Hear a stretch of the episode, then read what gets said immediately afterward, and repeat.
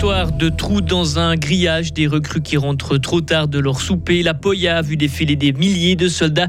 Retour sur certaines anecdotes avec toute la mesure de l'armée suisse. Augmenter le prix du café, du sirop cassis ou de la bière, les bistrots s'adaptent pour rentrer dans leurs frais. Et faire un stage linguistique ailleurs en Suisse ou à l'étranger, une opportunité de retour après la pandémie. Météo des éclaircies généreuses pour demain, puis le ciel va se couvrir l'après-midi avec de fréquentes pluies. Météo complète à la fin du journal de Vincent Douce. Bonjour Vincent. Bonjour à toutes et à tous. L'armée et la caserne de la Poya s'est officiellement terminée. Cela faisait 72 ans que la Poya était occupée par des recrues de toute la Suisse. Ce matin, après un défilé entre la place Piton et la Grenette, les militaires ont symboliquement remis une clé au ministre en charge de la sécurité, Romain Collot. L'occasion de fêter ce chapitre qui se tourne et se remémorer quelques souvenirs. Hugo Savary a suivi cette cérémonie.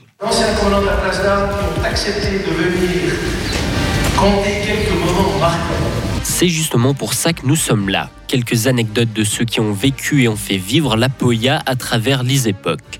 En commençant par le brigadier Silvano Barillet. Il y a un lien personnel. J'ai suivi mon cours d'état-major général 1 en 1999. Des longues nuits, beaucoup de sueur et beaucoup appris. Et le reste, vous me permettez que je ne rentre pas dans les détails. Nous n'obtiendrons rien de plus du brigadier. Il nous faut donc suivre le cortège direction la Grenette pour y rencontrer le colonel Jean-Michel Charmiot. Il y a une chose que j'avais effectivement pendant euh, mon commandement, on avait le problème avec, euh, comment on dit, la, groupe aviaire, la Vogelgrippe. Euh, là aussi, c'était tout fermé, on a tout dû boucler. On avait aussi, en tout cas, une semaine sur place, on n'a pas pu sortir ni rentrer, etc. Parce que normalement, les recrues, ils partent en sortie le soir ou congé le week-end. Et tout là, pendant en tout cas une semaine, c'était terminé. Là aussi, on a fait deux, trois découvertes, disons. Mais c'était, on a appris beaucoup là aussi.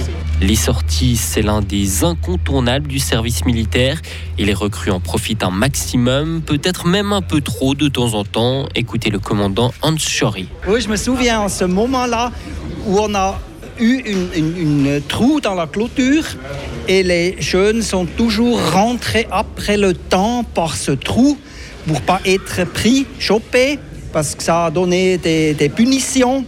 Et puis une soir, j'étais après minuit derrière de ce trou et j'ai chopé trois. Mais à, partir de ce moment, on a su, le colonel sait où c'est le trou et puis jamais personne n'est passé. Et qu'est-ce qui leur est arrivé à ces trois? Ça reste, euh, non, ça reste sous couvert. Des anecdotes en tout genre, les murs de la Poya en recèlent certainement encore des tas, mais peu sont ceux prêts à les partager au sein de l'armée. Ce n'est peut-être pas par hasard qu'on l'appelle la Grande Muette. Et la Poya appartient désormais au canton de Fribourg. Elle sera réaménagée complètement début 2024. Café, bière, vin rouge, vous l'avez peut-être constaté, le prix des boissons a augmenté dans certains restaurants. Gastro Fribourg invite ses membres à adapter les tarifs pour éviter de finir dans les chiffres rouges en fin d'année. L'association tenait aujourd'hui son assemblée générale.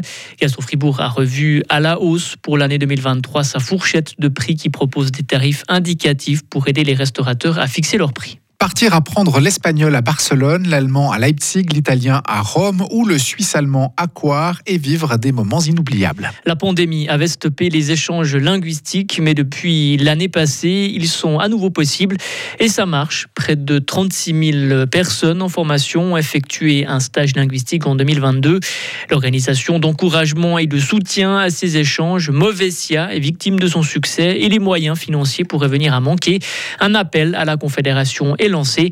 Écoutez le directeur de Movesia, Olivier Chop. L'objectif de la nouvelle agence, c'était de démontrer quelque part une clause du besoin. Elle est là, elle est manifeste, elle n'est pas qu'une vision de l'agence, mais elle est une vraie volonté politique de la Confédération et des cantons. Et maintenant, on arrive dans une situation où les moyens commencent à manquer parce que justement la demande a cru beaucoup plus vite que l'offre à disposition. On espère justement qu'on ne freinera pas un système, ce serait extrêmement dommageable. La majorité des stages organisés par Movesia se font dans une autre région de la Suisse et les autres ont lieu à l'étranger.